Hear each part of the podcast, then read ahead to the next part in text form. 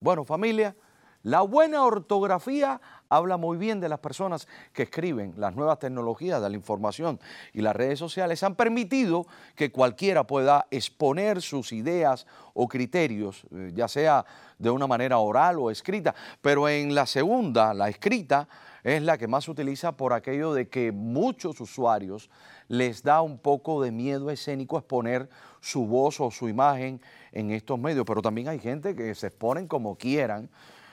Frases, posts, chat y muchas otras formas de comunicación escrita dejan a diario un registro amplísimo de nuestra persona.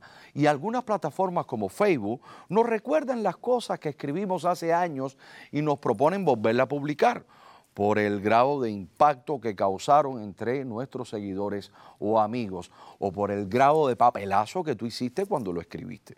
Muchos de esos posts y chats contienen una serie de disparates ortográficos que bien podríamos sugerirle a Facebook, por favor, que no lo repitiera. Qué bueno que te encuentro con el que escrito con K en vez de con Q, que sería la manera correcta. PK como abreviatura de por qué, que hay que ser a veces un experto en jeroglíficos para poder descifrar las palabras que inician, por ejemplo, con H, como Asia, o hablar.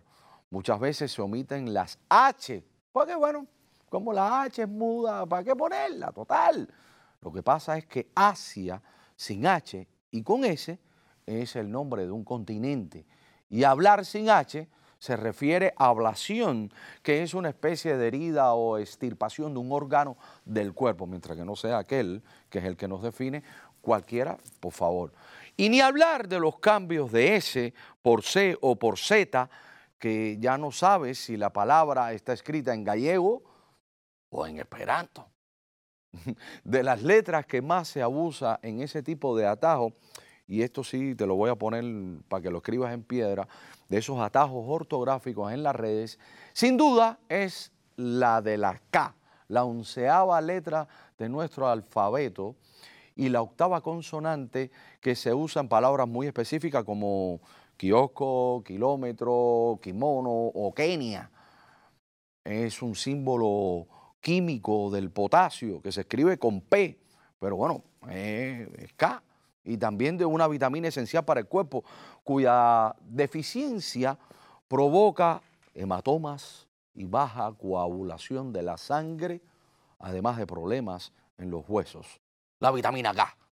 En fin, que de la ortografía en español y de la importancia de la letra K podríamos hablar largo y tendido, pero hoy les traigo a alguien que se ha colocado la K en su nombre artístico y ha hecho de ella todo un sello distintivo. Así comenzamos a lo cortés, con C, por supuesto, y también con K. Ya sabrán por qué.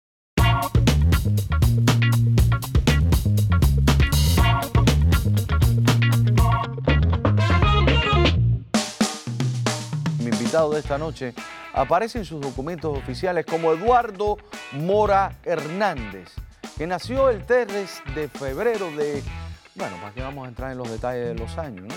En el popular barrio habanero de Los Positos, en Marianao. Allí se nutre desde niño con ritmos como la rumba, el guaguancó, la timba y la salsa, además de la música urbana como el hip hop y el rap. A los 20 años comienza su carrera y se pega como rapero con sus letras agudas y su música muy original. Por eso la historia del movimiento urbano de Cuba no puede pasar por alto su nombre con letras mayúsculas. En Alo Cortés, Eddie. Eddie. ¿Cómo estás? Oye, bienvenido. Para mí es un placer. Yo vengo persiguiendo una entrevista contigo hace muchísimos años. ¿eh? El placer es todo mío, francamente. Oye, ¿cómo Eduardo Mora se convierte en Eddie K? ¿Y por qué, por qué te pones ese nombre? Bueno, a los Eduardo le dicen Eddie. Y, y K era el nombre de, un muchacho que, falleció ya. Sí. joven, sí, tuvo un problema, falleció. Me enteré casualmente hace poco. Pero el, nombre er, era así, es simple. Eduardo, Eddie y K, porque su nombre era Cleidis.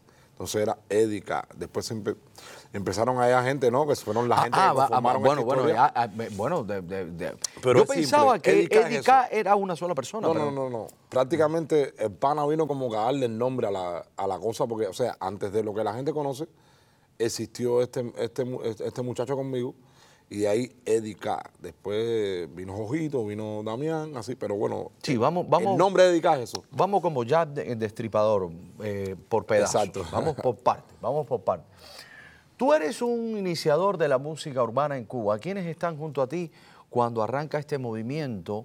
Ya eh, Claire, que me acabas de decir Pues que falleció en paz descanse y Dios lo tenga en la gloria, eh, ¿murió de muerte natural o...? No tengo el dato exacto, sé que, Sé que está en que ya, en que ya no está en- entre nosotros ya. ya no está en, Sí. en el mundo de los vivos. Pero ahora, ¿quiénes empezaron? Eddie, Kleiber, no, que- Ok, o sea, Eddie. Eduardo, Cleidis, de, eh, eso yo ya lo empecé sobre el año 97. En el 98 yo conozco a, a Jorgito en un juego de, A ver, a ver, de espérate. baloncesto. Ese Jorgito es el mismo que ahora tiene el grupo Los Cuatro. Exacto, sí, sí, sí. Eh, Cuéntame, cuéntame, ¿lo conoces en un juego de baloncesto? Sí, yo, yo lo conozco en juegos de básquet por otro amigo mío, porque yo, yo, yo jugaba antes básquet y ahí nos Ese empezamos. mismo Jorgito es el que dispara en las redes sociales y es tremendo, vamos a usar una palabra, changanero, conflictivo. Sí, el mismo, el Sí, Jorgito, y entonces sigue, sigue. Entonces yo lo conozco, entonces nos empezamos a intercambiar casetes y empezamos a, a, o sea, a ver que los dos teníamos la particularidad que nos Ese gustaba mismo el. Jorgito es el de las malas palabras y todo eso. Eh, el mismo ojito. Entonces, me, inter- me intercambio casetes con él, nos em- empezamos a oír, yo le he prestado uno, he prestado otro, hasta que decidimos incluirlo en Edicar, en yo y Clady. Después Clady se separa porque tenía otros intereses y yo me quedo con, con Jojito. Y ahí, y ahí es donde empezamos a hacer un dúo de Jojito que salimos en el programa de la otra grafía Sí, que se hizo tan popular en Cuba. Un programa que, que grabamos sobre el año 2000, salió al aire y eso se volvió bien popular en Cuba. Y ahí es cuando se, se pega. eh, por lo menos ahí como que se reafirma lo que después fue algo grande. O sea, porque después del programa de la televisión para nosotros fue un interrogante que nos siguieran llamando como el nombre del programa y no como el nombre de nosotros como grupo. O sea, pienso que ahí fue que empezó todo como tal a salir a nivel de que llamaban la otra geografía. no, nos decían los chamaquitos de la otra eh, geografía. Los chamaquitos de la otra, los chamacos. Pero no teníamos, o sea, como era tan popular el programa, salía todos los lunes. Este, la gente, lo único que sabía de nosotros, en aquel tiempo no había internet, o sea, no había redes sociales, no había nada. Eh, eh, era prácticamente como que la gente estaba Y era, familiarizada. y era el momento de la, de la timba cubana. que- Exacto. Que repletaba y explotaba los lugares. No, y- eso fue una historia, lo que pasamos fue, fue fuerte porque exactamente era el boom del- de la salsa y nosotros salimos en medio de todo eso. y se salieron a, a luchar con los grandes de la salsa de Exactamente, Cuba, sí, del sí. son, de la timba. Eh, entonces se puede decir que tú fuiste el, el causante, el creador de este movimiento con... Soy con- uno, soy uno de o- ellos. o- o- soy uno de ellos. Pienso que existía un movimiento Bueno. ya cuando nosotros llegamos. El descubridor de Jorgito este de las redes sociales, de los cuatro. Eh, no, no, no, no, no. Ya, ya existía un movimiento antes. Donde nosotros sí somos pioneros, somos en la parte cuando cambiamos del rap para el reggaetón. O sea, el, el llamado reggaetón sin tener tanto mezcla de música cubana, de nada. o sea, el, el, el autóctono, que nosotros Sí.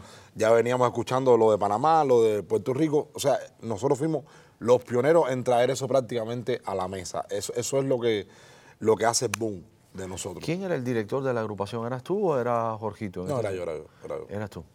Entonces sí eres el causante de Jorgito. No, bueno, en, en- en el caso de Edica sí, porque yo soy eh, prácticamente el, el- el fundador eh, principal, ¿no? Muchos expertos dicen que esta etapa de finales de los 90 es fundamental para lo que después se llamó el cubatón, empezando el, el año 2000. ¿En qué crees que radica esta afirmación? No, no, es el, el cubatón nace después del, o sea, principio de los años 2000. Ya. Y fue de la mano, Y tú eres de los años 60. no, no, no, pero, pero, o sea, existieron gente que impulsaron eso antes que nosotros. Lo, que, lo novedoso de nosotros fue la manera en que lo hicimos era muy contemporáneo con lo que estaba pasando ya a nivel mundial, los llamados Teo Calderón, Dari Yankee. Nosotros fuimos como que los pioneros en, hacerlo bien similar a lo que estaba pasando ya mundialmente. Ya en aquella época tú escuchabas a Teo Calderón, sí, sí, a Daddy Yankee. Cuando nosotros hacíamos hip hop, eh, incluimos a Damián dentro del dúo de, de Jojito y yo, porque hacía una voz melódica y, era, era interesante porque siempre quisimos meter un cantante dentro del, dúo. Aparece Damián y ya sobre el año 2003, 2004 cambiamos a lo que es el, reggaetón como tal, y, pero ya existía un movimiento de la palabra cubatón que le inventó un sueco, o sea, un sueco ¿Ah, que, sí, sí, eh, se llama, se llama Topa Sound. Él, se llama Michel Migli, él hizo un movimiento porque en las provincias orientales, francamente, se estaba haciendo el reggaetón mucho antes que en La Habana. Ah, ¿Candyman? Mucho antes. no, había un movimiento. Candyman era uno de ellos. Lo que, lo que eh, fue el que, el que, sobresalió. Sí, Candyman sobresalió. Sobresalió mucho antes. Candyman eh, tuvo una explosión en la isla de Cuba, en Santiago de Cuba. Lo que, ¿Qué es lo que pasa con el reggaetón de Santiago y con, y con lo de La Habana? El lío es que Santiago tiene una onda más raga por la influencia que tienen ellos jamaiquina, del reggae. del reggae. El de nosotros, como al estar más al norte, eh, eh, eh, la influencia de la gente de La Habana es más hip hop, increíblemente. Por eso es que se acopla también a lo de los Boris, porque ellos sí le meten la influencia americana. Nosotros éramos, o sea, el santiaguero tiene más, más cosa caribeña, porque viene de la parte de esa área. Pero La Habana tiene otra onda. Los dos son buenos, los dos están, son, buenos, pero es una lástima que por la distancia que existe entre La Habana y Santiago nunca se linkió eso bien. ¿Qué pasa con Puerto Rico, que es, que es una isla pequeña? pero no se linkió también por, por la situación del gobierno, de la estructura social, porque... Eh, eh, Las redes sociales... De, de, La Habana a Matanza en un carro manejando más o menos son... Son, no, no, no, son como unas 10 horas o 12 horas. Bueno, estamos hablando, Puerto Rico cabe 11 veces geográficamente dentro, de, dentro de, Cuba. La distancia Pero en Puerto Rico todo el mundo se conecta por las redes sociales desde que se inventó la internet y todo el mundo estaba conectado. En es complicado, pero hubiera sido bien interesante. En Cuba tú tenías que mandar un telegrama que tú estás cantando, punto, esto. Suena, suena, suena funny, pero es real. Es una realidad. Para, no, para, para el movimiento urbano hubiera sido súper interesante si Santiago se hubiera mezclado con, con La Habana, hubiera salido algo genial. Nunca se ha podido hacer eso verdaderamente como nosotros Y también un regionalismo eh, sembrado en, la mente de muchos cubanos, donde tú eres de Santiago, yo soy de La Habana, que volá. Eh, siempre hubo ese veri. yo, Soy, yo soy testigo de, que, de que el, el artista, cuando no es de la capital, le cuesta más trabajo. Le cuesta mucho más trabajo, pero bastante. Y es, y es, una lástima porque no hay gente talentosa en La Habana solo. En toda Cuba hay gente súper talentosa que ahora con, el, con la, aparición de las redes se están viendo ciertas cosas que mucha gente que no sabían que ya estaban pasando dentro de la dentro de, Cuba fuera de La Habana. Déjame ir un poquitico atrás. Vamos a volver al sueco. El sueco este se hizo el sueco en La Habana e inventó el cubatón. Bien, él tenía un proyecto que se llamaba Topa Sound, en Suecia. Entonces, él eh, hace contacto con, con, el movimiento urbano, pero de Santiago.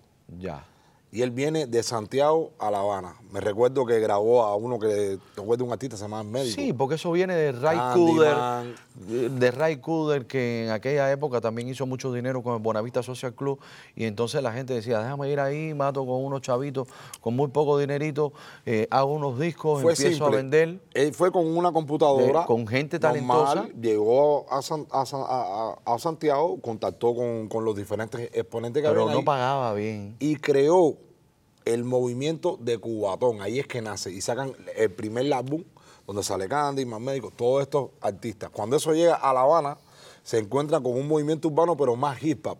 Y se hace por primera vez, me recuerdo, en la Tropical, un encuentro de, los, artistas del, Cubatón, que eran ya de Santiago, más los que cantaban hip hop en La Habana. Y se hace por primera vez un encuentro de eso. Pero que ya nosotros, sin que supieran ellos, ya estábamos empezando lo que era el, reggaetón de nosotros y se enteran en la prueba de sonido.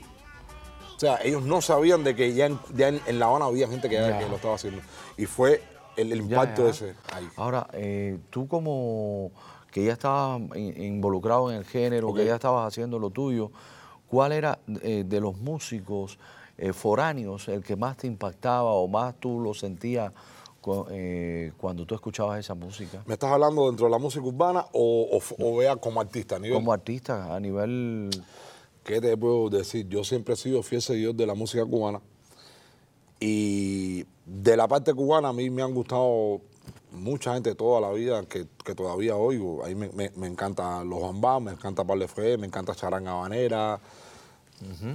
Dejaría mucho atrás, pero yo, yo soy, o sea, mi, Tú eres timbero. mi juventud, no soy timbero full, full, full, pero me gusta, porque mi, mi juventud me la pasé cayéndole atrás médico, al otro, a, a Bambán, a aquello, o sea, yo ¿Y iba. dónde tú dejas NG la banda, por ejemplo? No, por supuesto, ¿El NG Tosco? también, no, que es que, Sí, sí. o sea, dejar de, de- de decir a alguien sería censurar a alguien y Por son, supuesto. son muchos y yo soy fiel admirador de la música cubana, de toda la vida. Tu fama y, y- y tu música sonó en Cuba. eh, ¿Creías que habías eh, coronado en ese momento en que la música estaba pegando muy fuerte? Me recuerdo un video tuyo en, en el Yara. Ok, sí. Sí, sí, que, que- que ibas caminando y yo decía, pero mira, mira el mulatón este que swing O tiene". sea, a nivel popular, obviamente yo estaba sintiendo un cambio. Yo soy de un barrio de Los Positos, tú sabes, de, de Marianao. De momento caminar por toda La Habana, por toda Cuba y que la gente te empiece a conocer, obviamente que uno empieza a, exp- a experimentar cosas nuevas. Yo no vengo de una familia de que hay un, de que todo el mundo es artista. Yo simplemente era un, un chamaquito que le, que le gustaba hacer rap. Hicimos un grupo Pero estabas pegado. Sí, sí, súper, súper. Dedicada. Fue algo impactante, francamente. ¿En algún momento sentiste que alguien te- no te podía mover el piso, que tú eras intocable? Nah, en Cuba no creo que nadie se sienta así. Sí, no creo que nadie, que nadie Cualquiera se te puede poner un tropezón. No, obviamente, no. Donde quiera pasa eso. Tú tienes que estar Pero, sigiloso, pero yo nunca estuve, yo nunca he sido, yo nunca he subestimado a nadie. Y Yo esa química entre Damián, eh, Jorgito de, la- de las redes sociales y la música de los cuatro y tú, ¿hay algún momento en que empieza a fraccionar, se empieza a quebrar? ¿Hay ver, intriga? Vu- ¿Hay... Y te digo, nosotros éramos chamaquitos, pasamos de cero a lo máximo Ajá. en un instante, ¿no? Y obviamente cuando las personas empiezan a, a Pero sufrir esa esos etapa yo, cambios, yo te recuerdo a ti. sí, No, a ver, tú me dices, Jorgito, Damián, esto y lo otro. Ah, ok, está bien. Eran los integrantes de Edica. exacto. A lo mejor quizás por tu tamaño, tu carisma. No, yo, yo, yo, yo, yo siempre he sido, o sea, era en, cuando, cuando estábamos todos, siempre era como decir, bueno, eres director, eres líder. O sea, no, eh, siempre he sido el que, el que mejor se le daba a esto de, de, de- de conversar, de hablar acerca del grupo, pero francamente todos teníamos un papel importante Claro. dentro de él. Simplemente yo era el No, líder. tú eres una gente muy modesta. Pero muy todos cumplían humilde. una función interesante. Yo, de hecho, estaba hablando con alguien lo- los otros días, porque eh, de cierta forma yo era el que, el que sobresalía más. Eso no, no, era, no era un secreto. Pero nadie sabe internamente en la función de cada cual. Nosotros lo hacíamos tan bien eh, eh, coordinado. No era que era una locura que salían tres tipos a cantar ahí. Yo, yo sabía que era lo que hacía yo, Ojito sabía lo que tenía que hacer él y Damián era lo que hacía. Y esa cosa que nosotros amábamos era lo que salía, el producto. Eso es algo genuino Sí. que, que- que verdaderamente no sabíamos ni lo que estábamos haciendo, teníamos una no. ¿Cuál es el primer palazo ese que ustedes dan brutal? ¿Qué ¿Cómo se llamaba la canción? Eh, yo pienso que está entre la primera canción así a nivel de, de que tú dices, oh, te están oyendo fuera de eso. Fue una canción de, de hip hop que se llamaba, que se llama El genio de la lámpara. ¿Cómo decía el coro? Soy el genio de la lámpara. Pa, parará. No, no sé si te, si te, Sí, si te sí, recuerdas. sí, sí, no, no. Ese fue como que. ok, ok, No, pero que ahora, cuando tarareaste, me mandaste una pila de años Sí, para claro. atrás. Ok, ese fue el, el primer tema, como que ya tú estás sintiendo que fuera de lo del programa, ya la gente se está interesando por otra cosa más, que dice, ah, mira, no es esto solo, es esto. Había un sinnúmero de, can- de canciones de- dentro del mundo de, de hip hop que ya sabía, pero ya a lo que es a nivel global, de que, de que no sea solamente a alguien que le guste el, el rap. O sea, que, que- pueda poner un tema de Bam Bam, de charanga y ponerle el tema mío atrás. Y tú decías, Ya a ese nivel, O sea, en Cuba ya cuando tú estabas Y compitiendo... los contra- derechos de autor te pagaban y todo. Mano, ¿qué te puedo decir? En aquel entonces todavía hay gente que no sabe ni que existen esas cosas, ni cómo se manejan. De hecho, Ok. yo me considero alguien que estoy todavía aprendiendo de eso. Bueno, eh, eh, tengo que ir a un corte comercial, tengo que cumplir con nuestros patrocinadores. Eh, quiero que al regreso me aclares eso, me aclares eso Sí, del sí, tema del dinero y que me, y empecemos a ahondar sobre el tema de cuándo es que tú sientes que te metieron el primer vaso para cerrucharte el piso. Edica aquí en Alo Cortés. Vamos y venimos.